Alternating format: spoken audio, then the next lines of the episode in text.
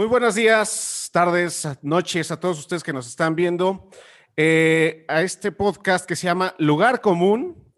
Y hoy, eh, bueno, antes que nada, Lugar Común, que es? Es un podcast en el que discutimos cómo crear un país para todos. Y quiero darle la bienvenida al primer invitado de este ejercicio, que es una persona que no solo quiero mucho, sino que admiro mucho.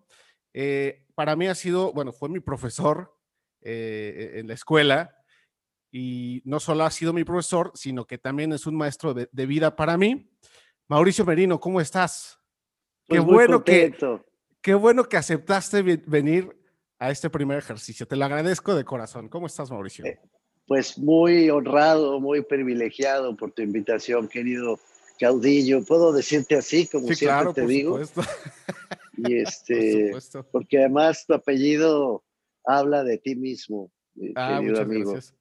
Este, te tengo una profunda admiración. Yo también te, he tenido el privilegio de verte desde, desde estudiante, en efecto, y, y la verdad, con toda mi admiración y con todo mi cariño. Muchas gracias. Es un honor estar aquí. Muchas, muchas gracias. contigo y a tus órdenes, absolutamente. Pues mira, sin tanto preámbulo, eh, lo, que, lo que quiero es primero que me cuentes cómo te trata esta nueva normalidad, cómo te va en esta nueva normalidad, cómo te ha, cómo te ha tratado esta circunstancia eh, epidémica, ¿no? Que todos estamos este, pasando y, cómo la estás viviendo. A ver, este, me preguntas por mí en particular, ¿es esa Sí, sí, sí, sí, sí, sí, sí. No, yo soy un privilegiado absoluto. Pertenezco a la minoría este, de las minorías. Tengo un sueldo eh, tengo un trabajo, tengo afortunadamente una casa, que es tu casa aquí donde estamos. Gracias. Eh, tengo eh, la posibilidad de, de, tener una familia activa, que en general, a algunos les ha pegado mucho, pero en general es una familia solidaria que se está ayudando mutuamente, como muchas otras del país.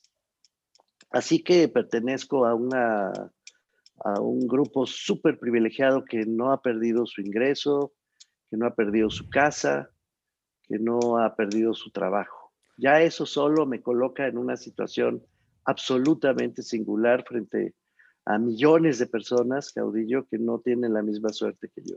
Claro. ¿Y cómo, y cómo sientes, cómo ves que lo estamos viviendo los mexicanos? Eh, en el mundo, todos, todos en el mundo estamos padeciéndolo de alguna u otra manera. Y en México, pues hay datos, ¿no? Hay estadísticas de, eh, pues del manejo de la pandemia, hay estadísticas de la mortalidad este, en, los mexicanos. ¿Cómo sientes que lo estamos viviendo aquí en México? Eh, es interesante la pregunta porque yo mismo me la he formulado varias veces y veo una especie de contradicción. Por un lado, percibo a mucha gente que de verdad la está pasando muy mal no solo porque haya perdido su, ingreso cotidiano, estamos hablando de millones de personas que perdieron todo, ¿no? Este, toda posibilidad de tener ingresos. Te decía que una sobrina muy querida mía, pues Alejandra, tú la conoces. Sí, sí. Ha pasado muy, muy mal por, por eso, porque ella tenía un espacio de, de trabajo que estaba directamente vinculado con la posibilidad de, de que la calle estuviera abierta, deja de ponerlo así, por la naturaleza de su trabajo y el de su marido. Y lo han pasado fatal, ¿no? Bueno, como allá hay millones, millones de personas que aún calificadas y aún con muchas ganas de salir a trabajar, honestas, sinceras, pues, de, de, chamba, gente de chamba, pues no, no han podido tener recursos. Muchos otros han perdido el nivel de ingresos que tenía y entonces no les alcanza, aunque trabajan mucho, no les está alcanzando para librarla, para pagar su renta, para pagar, este, ya te digo, yo que pago mi renta puntualmente, hasta culpable me siento cada mes, ¿no? De, pagar la renta a tiempo y, pagar la comida a tiempo y todo en orden. Eh, de otro lado, eh, hay pues una gran preocupación y y casos cada vez más frecuentes de contagios. Hablábamos antes de empezar la grabación. Y muchas muertes ya cercanas de todas las familias. Es, es, es, así. Y de otro lado, pues una falta de perspectiva respecto a la garantía de los derechos. Yo he visto mucha gente que no está enferma de COVID, que no se contagia de COVID-19, pero que tiene enfermedades crónicas, diabetes, esclerosis múltiple, bueno, las variantes de cáncer. Eh, y, bueno, hemos visto cómo han dejado de tener tratamientos, porque la, la prioridad ha sido el COVID y entonces todas esas personas que ya de por sí recibían tarde y mal sus recetas, sus medicamentos, ahora se ha incrementado esa cifra, más de 20 millones de personas que han dejado de ver surtidas sus recetas en instituciones públicas y que no se pueden dar el lujo bajo ninguna circunstancia de pagar instituciones privadas.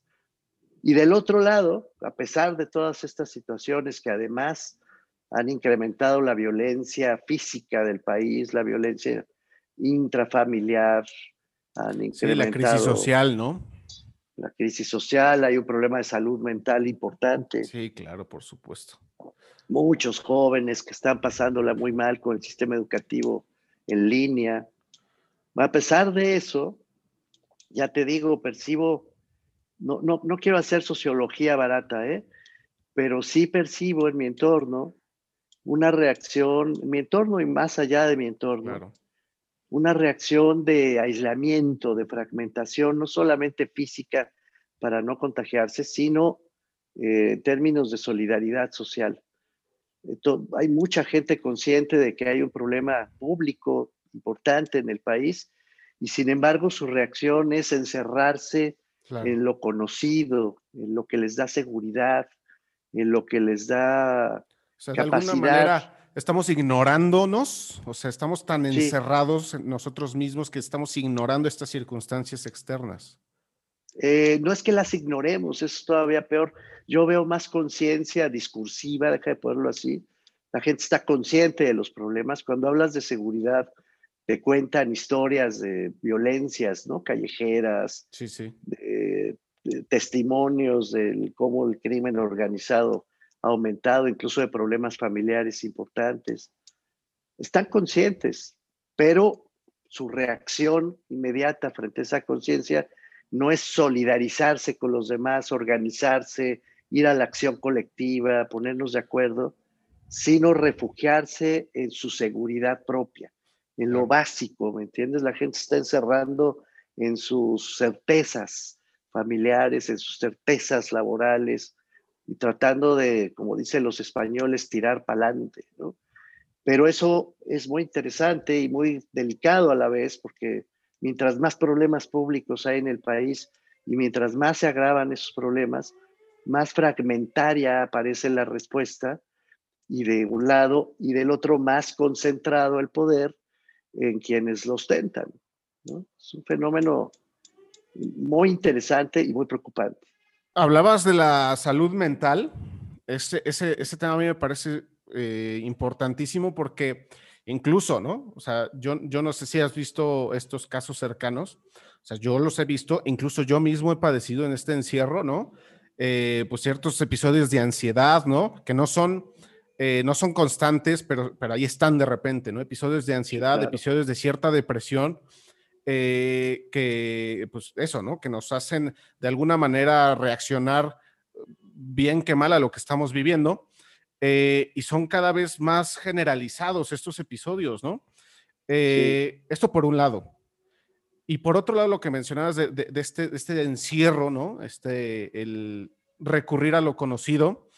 Em, yo, yo lo que veo ahí es que, y, te lo pregunto, ¿no? O sea, hemos ya de alguna manera, a un año de haber empezado este, este, este proceso de pandemia, hemos empezado a ver todos estos efectos económicos, de salud, crisis sociales, eh, violencia familiar, salud mental, etcétera.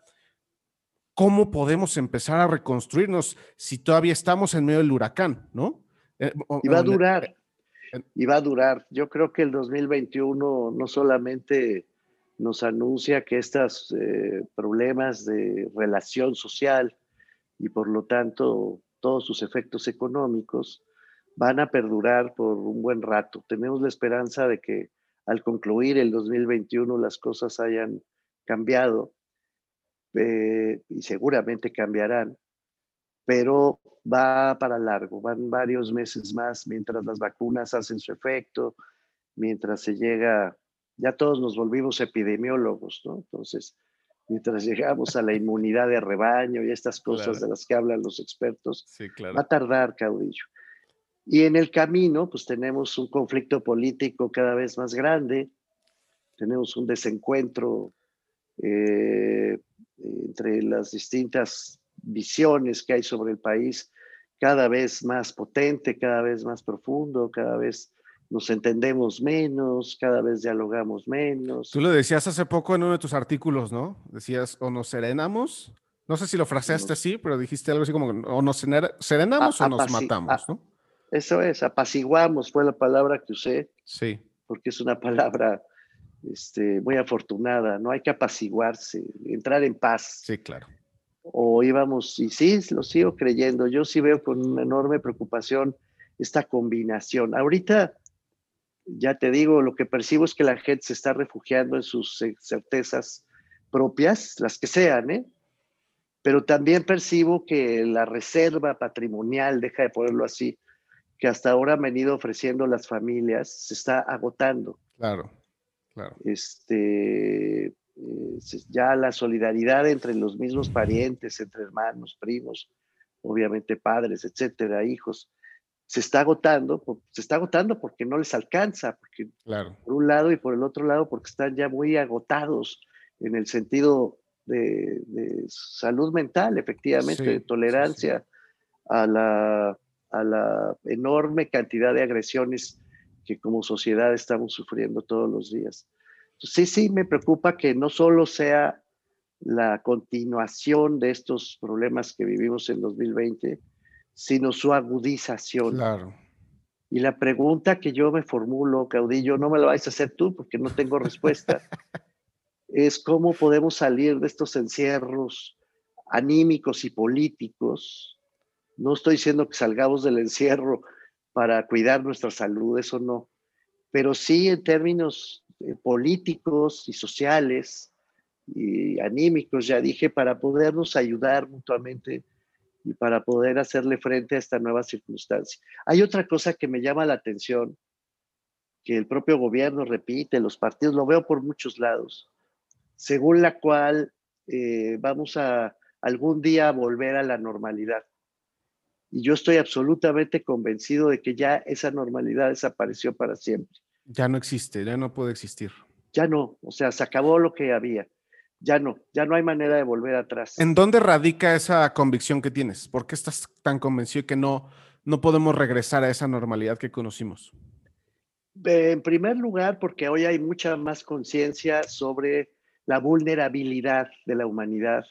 Eso es clave, ah, eso es clave. Claro. Sí, este, por primera vez en la historia del mundo, el mundo entero y casi al unísono cobró conciencia de que la especie humana puede, puede desaparecer. Se dice rápido, pero es algo muy potente. Sí, claro. Es decir, que no somos invencibles como seres humanos y que el mundo, el mundo, el globo, eh, físicamente hablando, en el que eh, habitamos, nos ha dado la espalda, que nos puede matar. Eh, a través de estos virus o de cualquier efecto medioambiental que no seamos capaces de controlar. Es decir, eh, la arrogancia del ser humano ha quedado sepultada eh, por toda esta conciencia global de su propia vulnerabilidad. Y eso me parece muy potente como convicción generalizada. Insisto, todavía no sabemos muy bien qué efectos acabará teniendo, pero ya está ahí. La segunda que veo, Caudillo, con mucha claridad, es esto que está pasando. Hemos ganado el don de la ubicuidad. Eh, yo estoy en Guadalajara hablando contigo, no sé dónde andes tú. Aquí en Ciudad de México. En Ciudad de México. Aquí andamos. Pero podrías estar en cualquier lugar del globo y esta conversación sería la misma. Hemos además acuñado un idioma universal. Este, cada vez más se habla el inglés como un idioma de, de tránsito entre, entre países y cada vez más personas lo utilizan. Me hubiera gustado que fuera el español, pero fue el inglés. y ya es un hecho. Y tenemos ubicuidad. y tenemos tecnologías que no siquiera hubiéramos imaginado, ya no solo hace muchos años, sino al principio del propio siglo XXI. Hoy, hoy podemos saber mucho más y de hecho sabemos más de cada uno de nosotros, lo cual eh, nos reveló una traición global, caudillo, porque los que pensábamos que la comunicación, tú en primer lugar, pues es tu especialidad, iba a mejorar las condiciones de relación en el mundo, sucedió exactamente lo contrario. Claro, sí, claro. La gente empezó a ver cómo vivían los ricos, cómo viven los privilegiados, cómo... Y entonces empezó a generar un resentimiento global que ha potenciado a su vez eh, la emergencia de los regímenes autoritarios y populistas que hoy son mayoría en el mundo. Justo eso, eso te quería preguntar en ese sentido. O sea, porque me estás hablando de un, un gran, una gran transformación a nivel humanidad, ¿no? Sí. En la que, pues sí, nuestro momento es histórico, ¿no? Sin querer ser pomposo ni, ni, ni, querer ser este petulante o, ¿no? Rimbombante. Eh, estamos viviendo una época histórica eh, y estamos viviendo una época de transformación profunda. Entonces, mi pregunta va en dos sentidos. Por un lado, en esta gran transformación en la que la tecnología y la comunicación está siendo una parte fundamental de este, de este tránsito, yo, yo lo que pensaría, y por eso te lo pregunto, es los sistemas de gobierno tal como los conocemos no alcanzan. ¿no? O sea, por ejemplo, una crisis muy sencilla, ¿no? un ejemplo muy sencillo fue Uber, cuando, cuando llega Uber a, nuestra vida. ¿Qué ocurrió? Pues las, las, burocracias no estaban preparadas para una eh, irrupción de esas características y entonces los taxistas hicieron su propia revolución y aprendieron a convivir de alguna manera. ¿no? Entonces, por un lado, las tecnologías nos están retando a tal grado de que los gobiernos no sé si alcanzan desde tu punto de vista, ¿no? Y por otro lado... No alcanzan. La pandemia reveló claramente que no alcanzan, ¿no? Ya es evidente, o sea, discutir eso a estas alturas es hasta un poco, ¿no? Inútil. Claro que no alcanzan.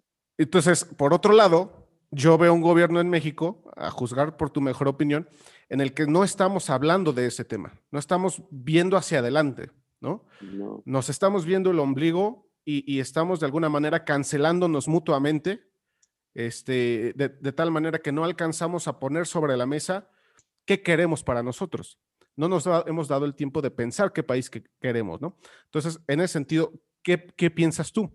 ¿Piensas tú, qué, qué, opinión te merece tener un gobierno?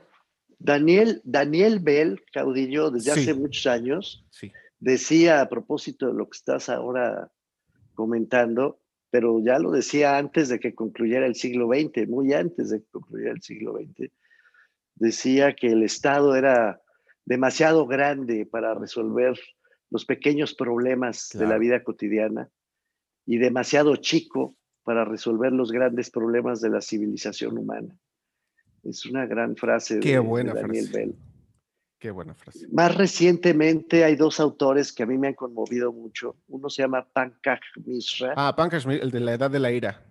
Exacto. Buenísimo. La edad de la ira. Buenísimo. Que habla justo de cómo la comunicación global y la, el tiempo real, ¿no? en el que tú te vas enterando de todo lo que sucede prácticamente en todo el mundo, el escándalo de donde quieres, de Marruecos, ¿no? se convierte en una información para ti. Claro. Entonces, eh, nos ha sacado de la cultura eh, parroquial por una parte, pero el otro lado ha potenciado eso, la ira, ¿no? El resentimiento, la sensación de desigualdad, perfectamente justificada, por cierto, por, por el mundo. Efectivamente hay una profunda desigualdad. Por ahí empezó nuestra conversación. Hay los privilegiados que pueden vivir en su casa, pagar su renta y tener trabajo, y millones de personas que no tienen nada de eso. Claro. Y, y entonces esto ha potenciado el resentimiento global. Y pienso también en Yuval Noah Harari, que ha hecho grandes aportaciones recientemente. ¿no? Sí, sí, sí, sí.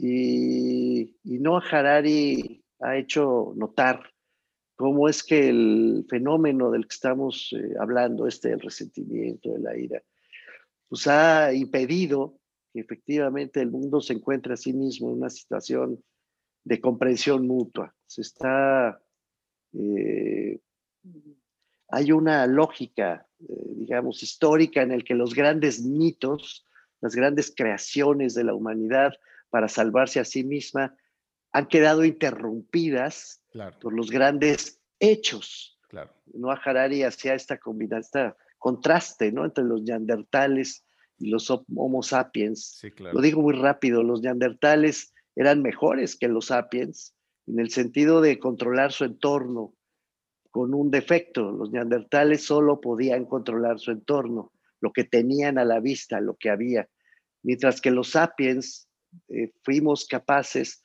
de imaginar lo que no existe y de crearlo. El Estado, la religión, el lenguaje común, los grandes libros sagrados, todo eso que no tiene evidencia tangible y que sin embargo permite organizar al mundo, a la sociedad. Bueno, frente a estos hechos, hechos contundentes, brutales, pues estamos reaccionando como neandertales y no como sapiens.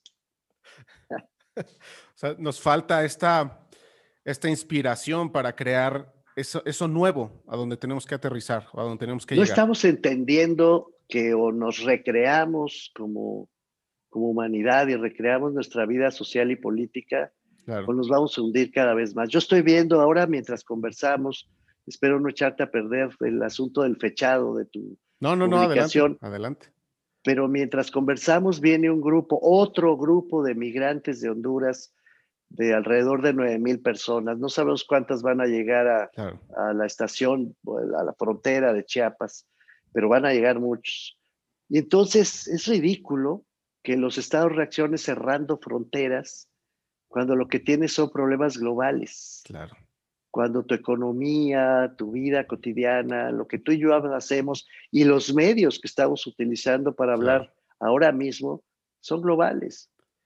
Hay una profunda contradicción entre nuestra capacidad de respuesta y los problemas que estamos enfrentando. Pero fíjate que ahí está bien interesante cómo, en este caso particular de los eh, migrantes, ¿no? y hay encuestas que lo prueban, o sea, cómo los mexicanos sienten o sentimos competencia, recelo eh, por, este, por estas personas, recelo de que quiten el trabajo, recelo de que vengan a delinquir, recelo de que... Ese es el resentimiento. Exactamente, ¿no? Esta, esta necesidad de ver al otro y de no entenderlo desde su necesidad, ¿no? Ya no estamos escuchando, fíjate, justo decíamos eso hace un momento, la reacción ante la amenaza y la incertidumbre es que la gente se refugia en lo que conoce, en sus certezas, en su, en su espacio de seguridad y en su fe. Hay un crecimiento también muy importante de, la fe religiosa, de, las, de la esperanza en algo ajeno a nuestras propias posibilidades de reacción para que nos salve, ¿no? Entonces, además, hay esa otra expansión de religiones y de sectas que es muy, muy notorio. En fin, la gente se refugia para cuidarse a sí misma y es una gran paradoja, pierde la capacidad de hacer lo que deberíamos hacer, que es crearnos mitos comunes, diálogos comunes, espacios comunes para, para compartirlos y para ayudarnos entre todos. Mira, la humanidad se ha salvado, vuelvo con Noah Harari, se ha salvado por su capacidad de entenderse y de organizarse. Las dos claves del triunfo de los sapiens sobre los neandertales eh, fueron esas, crear lo que no existía, claro. pero después organizarse para hacerlo posible. Cada uno solo no puede, o se organizan, eh, esos grupos pequeños fueron creándose grandes eh, pueblos, después en naciones y finalmente en estados, tal como los conocemos, gracias a la capacidad de organización colectiva. Si eso se pierde, eh, la especie humana pierde capacidad de respuesta. Tú estabas mencionando a, Noah Harari em, en el libro de las 21 lecciones del siglo para el siglo XXI. Él, eh, a mí me gusta algo que menciona que es cuando se agotaron estos mitos, ¿no? Estos mitos, estas narrativas eh, del capitalismo en la que el obrero tenía un sentido eh, o tenía, digamos, una misión trascendente de aportación al Estado. Y que él era un engrane más o un engrane fundamental de esta, de esta maquinaria capitalista, cuando se agota la, eh, pues en contraparte, ¿no? Este discurso eh, de, la, de, la, igualdad y de la, este, la lucha de clases, etcétera, pues ¿qué queda, ¿no? O sea, cuando, cuando no hay estas narrativas a las que uno se puede sujetar, dice, él queda la, queda la irrelevancia, ¿no?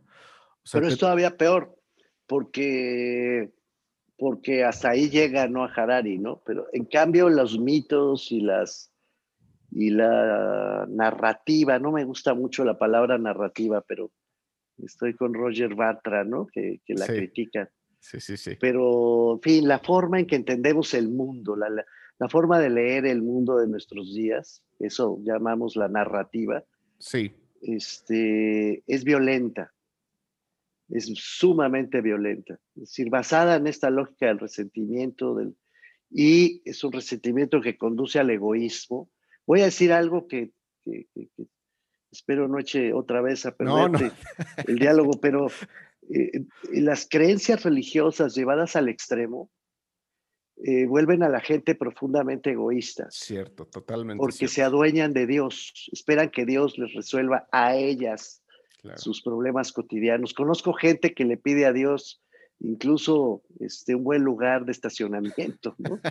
o, que la farmacia este, tenga la medicina, como si Dios, como si Dios fuera su, su, estuviera a su servicio, no sé cómo decirlo, y a veces le piden cosas horribles, como si fuera un sicario, ¿no? Dios mío, acaba con tal y destruye a tal otro y y entonces es terrible. Hay una cosa profundamente egoísta con narrativas, insisto, de confrontación, de pugna, que están teniendo mucho éxito. Tú sabes que hoy en el mundo hay cada vez menos democracias y cada vez más gobiernos autoritarios. Del total de estados que existen, la mayoría, querido Caudillo, ya en este momento, mientras conversamos, la mayoría son gobiernos autoritarios. Eso sí, no lo sabía sí, así es. Y la minoría son gobiernos democráticos. Entonces, esto habla de algo muy potente, de que este egoísmo asociado al miedo que la gente está sintiendo frente al futuro, los hace o bien voltar hacia atrás creyendo que pueden regresar a lo que tenían. Ya dijimos, eso es imposible, es prácticamente imposible, no da la economía ni la forma de organización política para eso. O bien buscando al Eterno para que le resuelva sus problemas y desde luego peleándose con el de enfrente porque lo culpan de sus males. Creen que el otro, el enfrente, es el enemigo, es el adversario al que hay que derrotar para salvarse cada uno. Es una gran estupidez. Eh, perdón, la palabra ya la uso por mi cuenta, ni ninguno de los autores citados lo hace, pero, pero un estúpido, aquí cito a Carlos Chipola, un estúpido es aquel que le causa daño a otros sin obtener ningún beneficio propio. De acuerdo. Es una gran definición de la estupidez. Y estamos actuando como estúpidos, haciéndole daño a muchos otros sin obtener nada a cambio. O sea, en el fondo de lo que veo, se trata de una, de una profunda inconsciencia, ¿no? Eh, o, es como yo lo fraseo. Lo, fraseo. No lo sé una inconsciencia en la que yo no asumo mi responsabilidad frente a mí mismo y entonces la desecho hacia los demás. Eh, no es inconsciencia, no creo. ¿Cómo lo, cómo lo llamarías? Imagínate el Titanic. Este, los que estaban allá a bordo eh, estaban conscientes de que ese barco se iba a hundir. Llegó un momento en el que estaban conscientes de que se iba a hundir. Todos estaban conscientes. Algo estaba pasando muy grave a partir de la conciencia de que todos nos vamos a, hundir, de que todos vamos a vivir el mismo fenómeno, la gente empieza a tratar de salvarse a sí misma. Eso es lo que está pasando. No sé si logro transmitirlo bien. Sí, sí, sí. Es decir, no es que haya inconsciencia de los problemas que tenemos sobre el futuro de una economía precaria, el aumento de la violencia, ya para qué repito es que esa conciencia, en lugar de volverse acción colectiva y solidaria, se convierte, como en el Titanic, en sálvese quien pueda. Yo me salvo a mí mismo, le pido a Dios que me ayude Y si viene un líder a decirme que me va a echar la mano, pues con eso me basta. Y si además ese líder me dice que los culpables de mi situación van a ser derrotados, pues ahí me quedo. Entonces, el sálvese quien pueda está afincado en el miedo. El miedo es una palabra muy potente. Tú mencionabas la ansiedad hace rato. Esa ansiedad es hija del miedo. El miedo es como la fe, pero en sentido opuesto. El miedo es la anticipación del dolor. Un dolor que todavía no sucede, Totalmente. que sin embargo ya anticipas y entonces te hace actuar como si ya te estuviera doliendo. Cierto. Y te vuelve profundamente egoísta y, y profundamente falto de solidaridad. Es una gran paradoja porque mientras más conciencia hay sobre, la, sobre los problemas del mundo, menos solidaridad hay a la hora de actuar. Wow. Qué profundo, qué profundo. Y, dado esto, llegando a este punto, permíteme traerlo a la situación de México, de nuevo. ¿no? Eh, recupero una, entrevista que te hicieron en proceso hace un par de años, ¿no? Y que su titular fue eh, de tu relación con el presidente, etcétera, ¿no? Y ahí yo recupero más bien el contenido de la entrevista, que me, parece muy rico. Ahí tú decías hace dos años, ¿no? Yo veo un, proyecto de, concentración de poder, yo veo el restablecimiento de un nuevo presidencialismo, veo el restablecimiento de un nuevo partido hegemónico. Eh, ¿En dónde estamos en ese diagnóstico que hiciste hace dos años? ¿Acertaste? ¿No acertaste? Pues ¿Qué dirías? Pues obviamente, ya a estas alturas, pues sí, este, yo siempre digo y te consta que lo digo en aula, que es más fácil hacer predicciones cuando ya se cumplieron. Uf. Predecir el futuro es más difícil, pero cuando ya se cumplieron uno sale como profeta, ¿no? sí, claro. No, pues no hay discusión, es así. Hay una, hay una clara rebelión en el 2018, venturosa rebelión contra los partidos que yo he llamado los juniors de la democracia, los herederos de las luchas democráticas de finales del siglo XX, que se volvieron juniors, este, en el sentido de que aprovecharon todo lo que hicieron sus padres y sus abuelos y lo, lo eh, derrocharon. Todo ese capital político, democrático, lo derrocharon en barbaridad y media. El PRI, el PAN y el PRD ahora vienen juntos, qué tontería. Sí, claro. Este, y, y, bueno, crearon las condiciones para que viniera la rebelión electoral del 2018. Andrés Manuel López Obrador es un gran comunicador político, es un hombre con una enorme sensibilidad para comunicar, para poner en palabras lo que la gente quiere escuchar. Para fijar agenda para menos para poner agenda, agenda pública sí, sí, sí, agenda de gobierno cero. Sí, es otra cosa. Y de Estado mucho menos. Claro. Pero sí agenda pública, de debate político, ¿no? Un gran genio de la comunicación se instala en la rebelión, se vuelve líder de esa rebelión, la figura principal, y bueno, pues, está actuando como está actuando, ¿no? Como un hombre que acumula los poderes con una enorme ambición política, que no tiene ningún recato en seguir adelante en, su propia concentración del poder, bajo el argumento de que mientras más poder tenga él, vuelvo a lo que dije antes para el mundo entero, eh, porque por cierto está pasando en muchos lugares del mundo que nadie se sienta exclusivo, ¿no? Cuando escucho a los de Morena decir que ellos son únicos y singulares, me muero de la risa, pues está pasando ya te dije, la mayor parte del mundo exactamente el mismo fenómeno. Líderes muy potentes, populistas. Pues lo acabamos de ver hace dos semanas en Estados Unidos, ¿no? Bueno, este Donald Trump es un buen ejemplo. No, pero síguele, ¿no? Este Bolsonaro, suma, suma y sigue. Bueno, entonces lo que tú tienes es este, una concentración del poder basada en el odio, basada en la derrota del otro, no en su incorporación, sino en su, no solo derrota, hasta en su humillación verbal y política, ¿no? Someterlos, pisotearlos, a partir de esta sed de venganza, de revancha, de, que está profundamente asentada en la ira. Sí, sí, sí. como decía Pankaj Mishra, ¿no? Otra vez. Y que tiene un enorme éxito porque obtiene el respaldo de la mayoría de la gente que está viviendo en estas condiciones. Bueno, eso que preveíamos está pasando ahora a todas luces, ¿no? No sé si tengo que explicarlo, pues es no, obvio. No, no, no. Abrir el periódico. no, no, no. Está claro. Este, pero más bien la pregunta sería: ¿vienen en, vienen en junio las elecciones, unas elecciones muy importantes, fundamentales para el proyecto del presidente? Las va a ganar Morena. ¿Qué tanto las va a ganar? Mucho, las va a ganar Morena. Acá el problema, fíjate que estoy otra, ahora sí me aventé la predicción. Este, pero ya platicaremos. Todavía no está, todavía no se ha cumplido, así que tiene más mérito, ¿no? Tiene más mérito, pero ya después platicamos. Tú dices, va a ganar Morena contundentemente. Sí, sí, va a ganar Morena, que es casi inevitable. Ojalá me equivoque, ¿eh? me gustaría equivocar. Yo no quiero que gane Morena.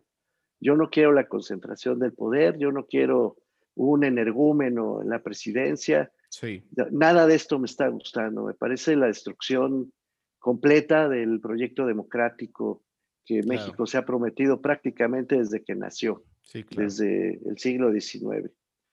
Eh, pero dicho esto, reconozco que cuando tú tienes a los siervos o servidores de la nación por todo el país, este, repartiendo dinero, aunque sea poquito, pero dinero, y repartiendo vacunas ahora. Cuando tú tienes al ejército mexicano, esto es una novedad electoral absoluta, tienes a las Fuerzas Armadas haciendo campaña política, acompañando a los servidores de la nación. A ver, a ti te llega un soldado a tu casa, te dicen por un lado, es como plata o plomo, ¿no? Claro. Te dicen por un lado, te voy a ayudar con este dinerito de la Secretaría del Bienestar, este programa para los eh, adultos mayores o para el discapacitado, para tu muchacho que, se quedó sin escuela. Hay una lanita, no sirve para nada, pero bueno, sí te sirve para algo, pero no te resuelve el problema económico que enfrentas, pero algo ayuda. Y además viene el militar parado junto a mí a decirme, te voy a vacunar y además te tengo... ¿eh? Sé quién eres, dónde vives y por quién votas, ¿no? Y aquí me apuntas tu credencial y tus datos. Y... Es un aparato político avasallante. Claro. Y encima tienes del otro lado uh, dos opciones. La opción del PRIAN, PRIAN PRD, PRIAN como quieras. PRIAN. PRIAN. este, que no hace sino confirmar el discurso de López Obrador. Sí. Obvia, o sea, ya Morena no tiene que hacer nada más que decir, pues ahí están los tres juntos, que me parece aberrante lo que han hecho, tratando ellos sí de reconstruir su espacio de autoridad, cuando fueron ellos mismos los que se lo cancelaron. Claro. Y por último, pues fuerzas emergentes como MC, que no acaban de definir su ideología, que tienen a un Samuel García haciendo un escándalo un día así y otro después. O punta de lanza, ¿no? Bueno, tienen Alfaro también, que me parece a mí un buen gobernante, la verdad. Ahora que veo en Guadalajara lo veo con más nitidez.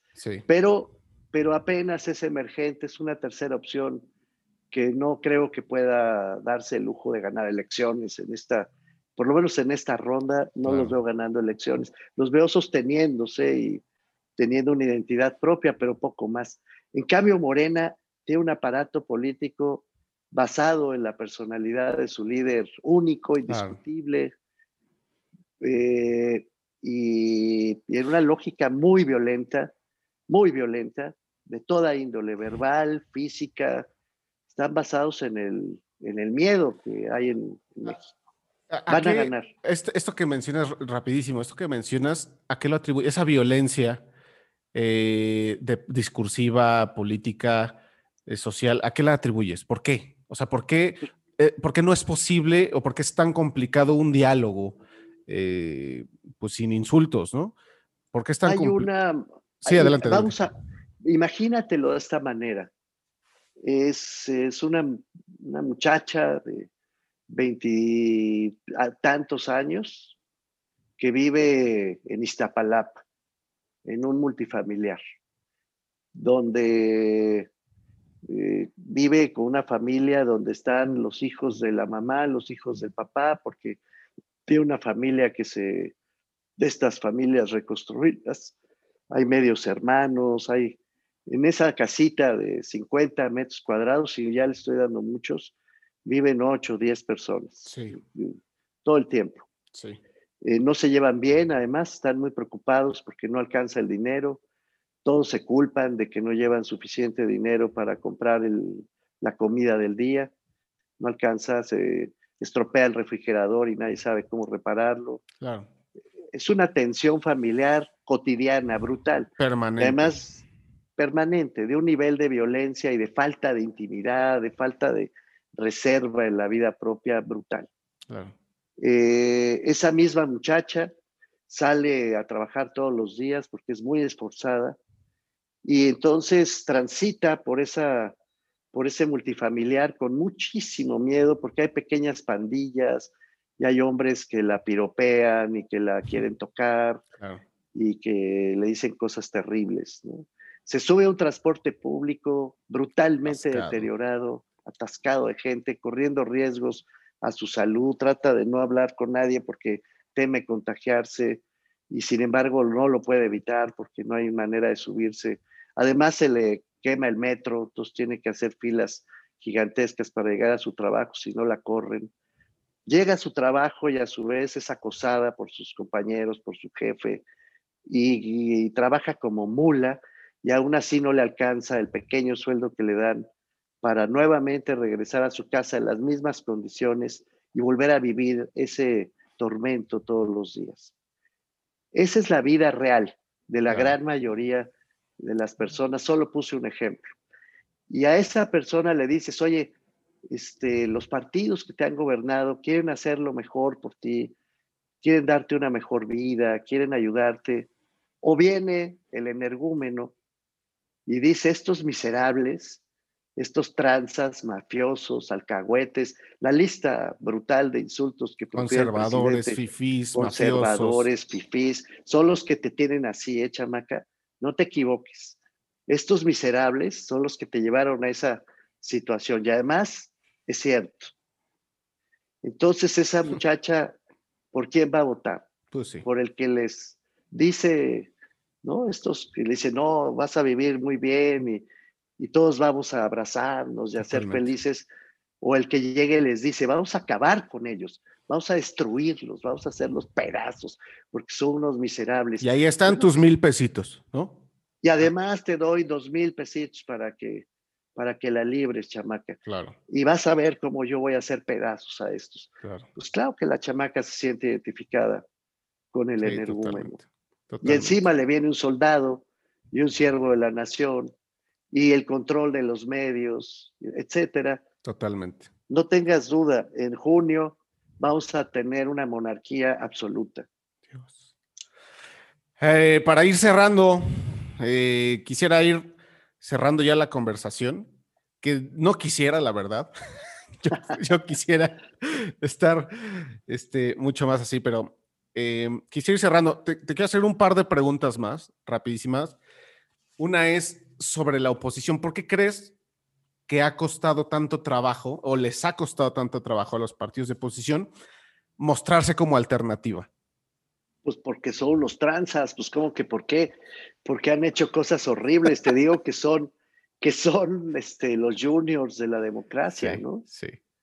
Este, todos tienen cola que le pisen y el presidente se las pisa todos los días, pero además se las pisa a taconazos. Claro ruidosamente, ¿no? Sí, sí, sí, sí. Ya encontró el camino, entonces tienen cola que les pisen y se las pisan muy feo. No tienen identidad, renunciaron a su identidad. Eso fue una torpeza desde el 2018. Esta no es nueva. Decidieron que el PRI ya no era el PRI, el PAN ya no era. ¿Quién sabe qué cosas son? ¿no? Son aparatos electorales sin ninguna identidad programática ni ideológica. La izquierda que está ahí eh, insisto en sacar a MC de la fórmula porque por lo menos dicen que son socialdemócratas y tratan de honrar eso. Pero la masacota esta de PRI, PAN, PRD son, ¿qué son? ¿De izquierda, de derecha? De, ¿qué, ¿Qué es eso? Es nada, es una masacota. Así está muy difícil eh, hacer campaña que no sea en contra de Andrés Manuel López Obrador. Y eso es lo que él quiere. Claro. Decir, ahí viene la mafia del poder otra vez. Miren cómo tenía razón. Pues ya ven que tenía razón y aquí están de regreso estos, estos juniors tratando de adueñarse del país. Vuelvo a mi figura metafórica de la muchacha que vive en Iztapalapa en el multifamiliar gigantesco. Pues ¿por quién va a votar esa muchacha? A todas luces por Morena. Claro. La, la... Se va a arrepentir, por cierto. Pues sí. Y se va a arrepentir mucho de haberlo hecho. No quiero dejar de decir esto explícitamente. Tener la destrucción definitiva de la democracia en México nos va a costar mucho más que tratar de reconstruir un proyecto, no la democracia anterior, claro. sino un proyecto democrático. Este, bueno, pero mientras eso sucede, de aquí a junio no hay mucho tiempo. Qué grave es lo que estás diciendo. O sea, a mí se me pone la piel chinita nada más de pensarlo, de, hasta me da ansiedad, ¿no? Nada más, nada más de escucharlo. Eh, sé, y porque lo conozco, conozco el proceso de primera mano, tengo el honor de pertenecer a nosotros, ¿no? El movimiento que tú fundaste. Eh, y, y, nosotros, pues es para mí ese, esa semilla que crece en el silencio, ¿no? Es esa semilla que está, que crece en el silencio, que, que luego se convierte en un árbol frondoso, este, eh, que nos da sombra, ¿no? Y que nos, y que nos, este, ojalá, y que nos, de alguna manera, genera paraguas, ¿no? ¿Qué, qué perspectiva tienes para, para el movimiento? ¿Cómo ha, ¿Cómo ha avanzado el movimiento? ¿Y cómo aporta el movimiento a todo este proceso? Nosotros se ha propuesto hacer una campaña política es eh, anticlimática. La campaña que falta, eh, otra campaña que no es electoral, que no va por votos, que no va por cargos y que no va por presupuestos públicos. Es una campaña que no está pensando en junio, es una campaña que está pensando en marzo del 2022, cuando vemos con mucha preocupación la famosa revocación del mandato. Ahorita es anticlimático decir esto, pero podemos llegar a una situación de guerra civil. No es, no es, eh, aquí sí, ojalá mi predicción sea completamente errada, pero yo sí veo que como van las cosas, podemos acabar efectivamente matándonos unos a otros en guerra civil, que ya lo estamos haciendo de modo más soterrado, más en sordina, pero ya abiertamente en términos políticos puede llegar a suceder en marzo. No queremos eso, Así que no estamos pensando en junio ni en cargos. Tú sabes que nosotros no quiere ser partido político, no está pensado para eso. Sí, claro. Nosotros es un movimiento de conciencia que quiere reivindicar derechos. Entonces, vamos a lanzar una campaña política ya hacia el final de enero. Vamos a lanzar una nueva proclama eh, colectiva. Eh, espero que todo el movimiento, que ya es nacional, afortunadamente ya ahora sí ya es francamente nacional, que tiene respaldo en grupos de personas muy lastimadas desde hace mucho y doblemente lastimadas ahora, como las trabajadoras del hogar, como los repartidores de plataformas digitales, como los pacientes que no acaban de recibir sus medicamentos con, a pesar de tener enfermedades crónicas, como los médicos en formación, suma y sigue. Este, pues eso va a sacar nosotros una campaña política. Tú sabes que el Consejo Consultivo de nosotros lo, lo preside el ingeniero Cuauhtémoc Cárdenas. Sí, correcto. Y sin embargo, la coordinación general de la campaña de nosotros estará a cargo de dos, eh, de dos mujeres muy jóvenes eh, que van a representar nuestra voz en todo el país y que nos van a ayudar a, a coordinar a los muy distintos grupos para, para llamar a la conciencia, para llamar a la acción colectiva y para serenarnos, para hacer cultura de paz, cultura de solidaridad, sin renunciar a la conciencia. No vamos a esconder nada, no vamos a dejar de hablar, no vamos a dejar de decir lo que vemos. Totalmente, claro. Pero sí vamos a llamar a la cultura de paz. Yo espero que la campaña de nosotros sea exitosa y que después, en noviembre, en diciembre, Insisto en que no es para junio, no es esa nuestra tirada. En noviembre, diciembre haya muchísima más gente que diga no a la guerra, no a la destrucción de todos contra todos, no a la eliminación del proyecto de vida entre todos los y todas las mexicanas, querido caudillo. Ese es el propósito, estamos muy conscientes de eso y también de nuestras limitaciones. Es, un movimiento que frente a la potencia de los partidos, por un lado, y frente a la enorme poder de avasallamiento, violentísimo poder de avasallamiento del Estado mexicano con López Obrador, pues es chiquitito. Pero dice Mafalda, este, una hormiga no puede parar una locomotora, pero puede rellenar de ronchas al maquinista. Claro. Me encanta. ahí vamos. Me encanta. Permítame hacerte una última pregunta. Con todo este, pues no, en realidad más que pregunta es un mensaje. Déjame un mensaje esperanzador, por favor, porque después de, después de, esta, de esta plática, que ha sido riquísima, eh, yo me quedo con muchas reflexiones, ¿no? Me quedo con, evidentemente, con, la certeza de la transformación que estamos viviendo a nivel mundial, a nivel país.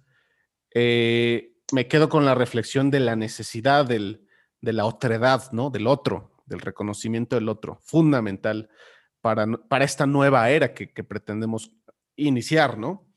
Eh, y me quedo también un poco, sí, un poco ansioso, ¿no? Con este tema de la, de, la situación a nivel país, en la que hay un gobierno que aspira a dominarlo todo, a quedarse con todo, eh, pero pues también habemos otros, ¿no?